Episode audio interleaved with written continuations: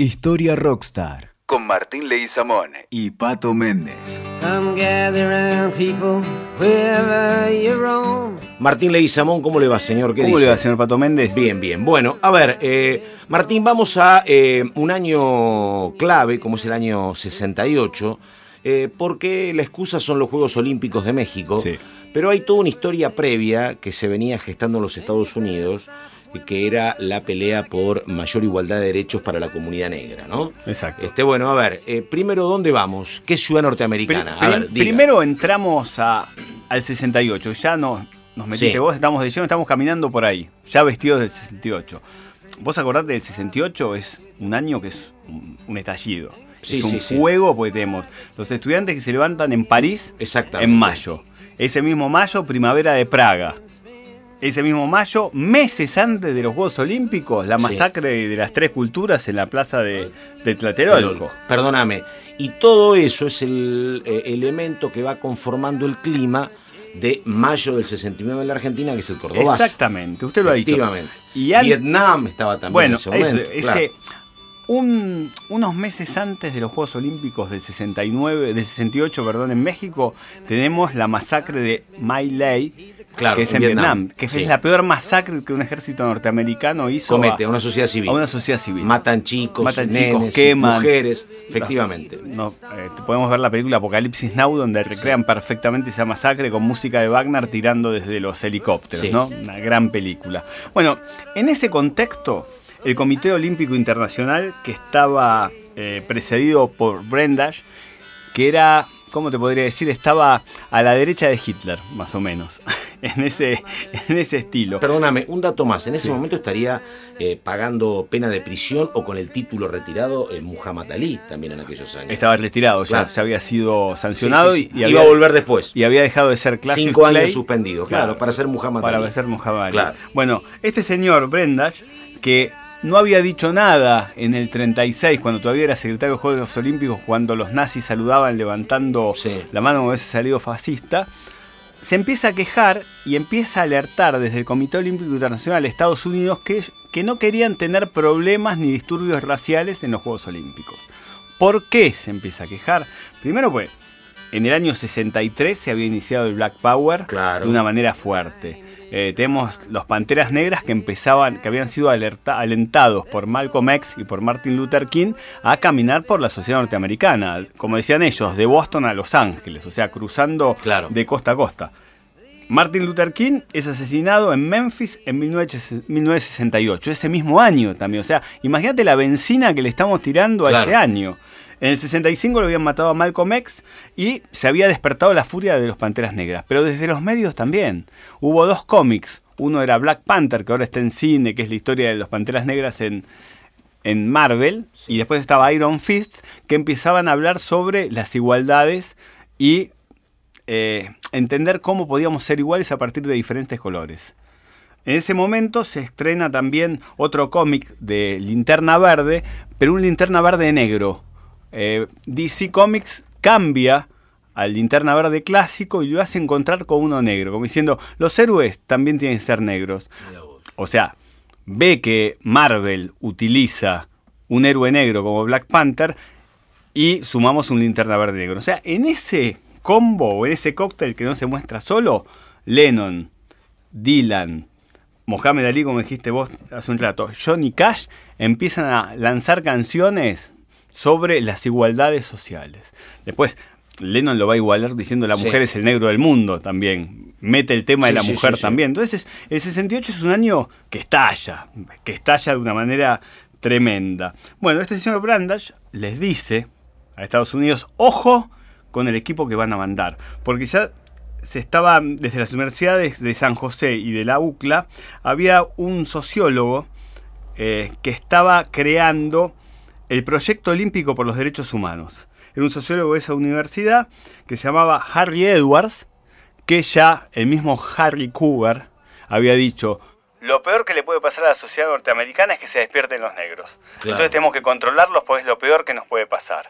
Por otro lado, todos los atletas eran negros y. Estados Unidos los necesitaba para ganar medallas Porque no nos olvidemos, Pato, que de otro lado estaba la Unión Soviética, Pero por supuesto. que también quería ganar medallas. Entonces la Guerra Fría se mete también en esos Juegos Olímpicos. Y los mexicanos son los que reciben palos de todos lados.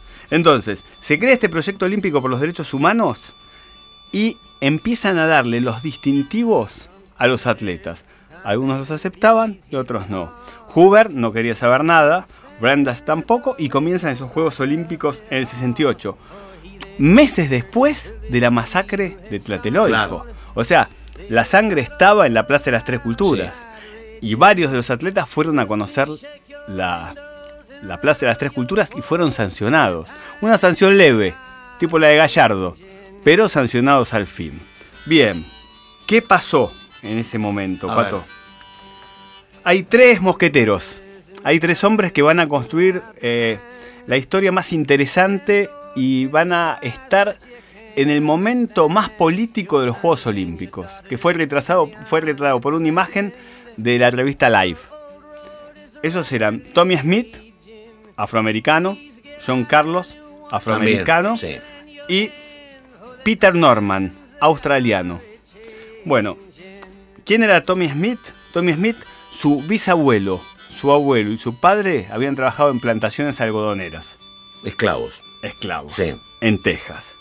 John Carlos, hijo de zapateros de distintas dinastías de zapateros en Harlem, esclavos vos. también.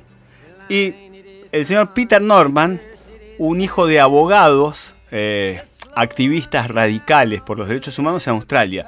Estamos hablando de la Australia blanca, Claro. ¿sí? la Australia nazi de ese momento. Sí, sí. Entonces, estos tres van a tener un lugar de oro en los Juegos Olímpicos. Cuando Bob Dylan canta Los tiempos están cambiando, hace referencia a este momento. Cuando Johnny Cash y Stramer deciden cantar la canción de Marley, la cantan en homenaje a estos hijos de esclavos que supieron decir, estamos acá.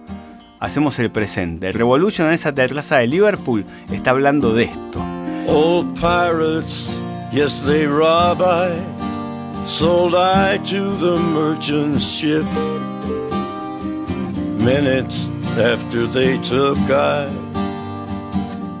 From the ¿Qué pasó en ese momento? Se corren los 200 metros. Sí. Los gana Tommy Smith batiendo el récord que hacía 10 años no se batía. El segundo es Peter Norman y el tercero es John Carlos. Se van al vestuario, tardan dos horas en salir. ¿Qué es lo que pasó en ese vestuario? Ellos tenían pensado hacer un, un acting cuando recibían las medallas. medallas. Entonces iban a llevar los guantes negros, como Sí. manos negras bien oscuras, sacarse las zapatillas de correr y ir con medias negras caminando mostrando los pies de esclavo. Carlos se olvida. Perdóname, esas cosas todavía pasan porque uno todavía ha visto la confrontación de ligas de básquet, Claro, ligas de hockey sobre claro, hielo claro. y de fútbol americano contra el racismo de Trump, por ejemplo, ¿no? Exactamente. Sí, Antes de salir esto, ustedes recordarán a Jesse Owens. Sí. Jesse Owens fue el campeón en Berlín. en Berlín que fue silbado por todos los nazis cuando él fue a recibir su premio. Exactamente.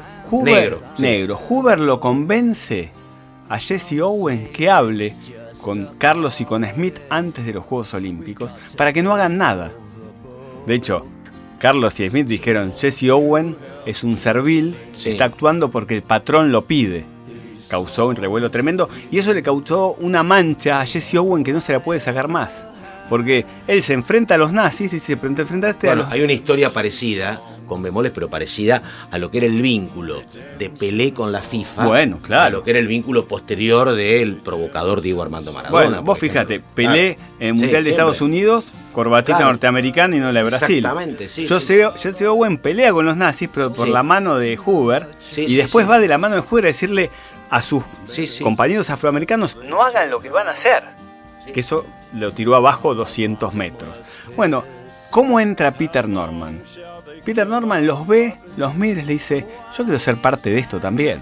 Si tienen solamente dos, un par de guantes, porque vos te los olvidaste, usen un guante cada uno y levanten la mano, el saludo de Black Power, y a mí me dan un- uno de los escudos del Proyecto Olímpico por los Derechos Humanos y me lo pongo en el pecho. Dicho y hecho, salen caminando sin las zapatillas, con las medias negras, se suben al podio, levantan el brazo del Black Power y todo el estadio olímpico los empieza a silbar ¿Ah, sí? y a buchear. Mientras sube, y encima, mientras empieza a subir la bandera yankee, ellos bajan la cabeza Claro. como diciendo, no estamos a favor de, de esta Sí. esclavitud. Tremendo. Sí, me acuerdo. bruto. Me acuerdo. Yo fui este, contemporáneo, así que me acuerdo, obviamente. Después de ese momento, ¿qué es lo que pasó? ¿Cuáles son las consecuencias? Bueno, Tommy Smith es sancionado por la, el Comité Olímpico, se lo suspenden y son expulsados de la Villa Olímpica, tanto Carlos como Smith. Las medallas no se las sacan, pues Estados Unidos tiene que sumar esas medallas para ganar los Claro. Juegos Olímpicos. Entonces son ¿Y el censurados. australiano?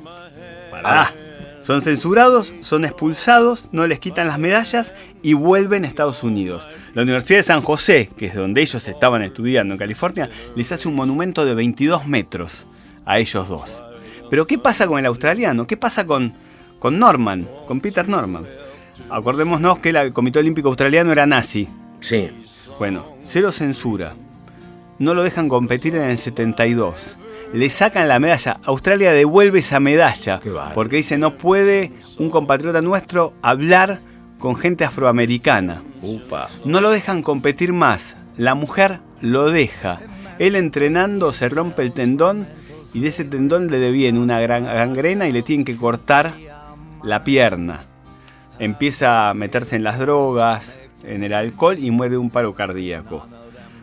Smith termina jugando al fútbol americano, es entrenador de USA en el Mundial Indoor en Barcelona, es galardonado como el deportista del milenio en 1999 y se convierte en un orador, en un hombre de coach. Mira vos. El señor Carlos Gant sigue compitiendo en atletismo, juega al fútbol americano y en 1984 lo nombran organizador de los Juegos Olímpicos de Los Ángeles para el 84.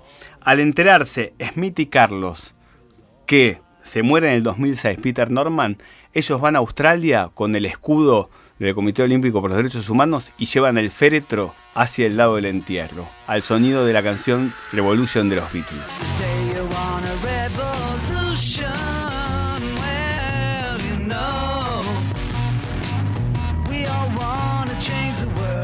Es una historia maravillosa.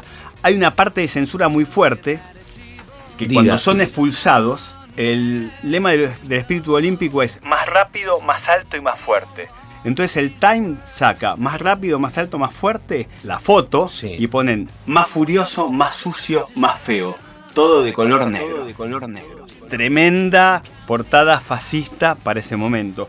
Cuando la ve, el señor Smith declara algo que hace poco un jugador de Bélgica también lo dijo. Ah, me acuerdo, sí. Lukaku. Dijo- Lukaku dijo, Cuando ganamos somos belgas y cuando perdemos somos africanos. Es- y, eh, La saca de Carlos, que Claro. dice, si gano soy americano, pero si no lo hago soy un negro, malo, feo y vago. Somos negros y estamos orgullosos de serlos.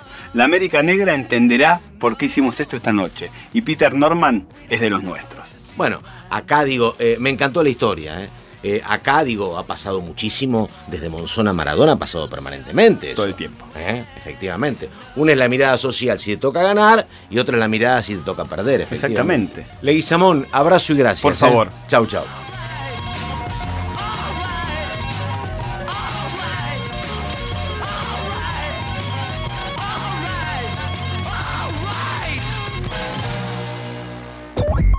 Escuchaste Historia Rockstar con Martín Leguizamón y Pato Méndez. WeToker. Sumamos las partes.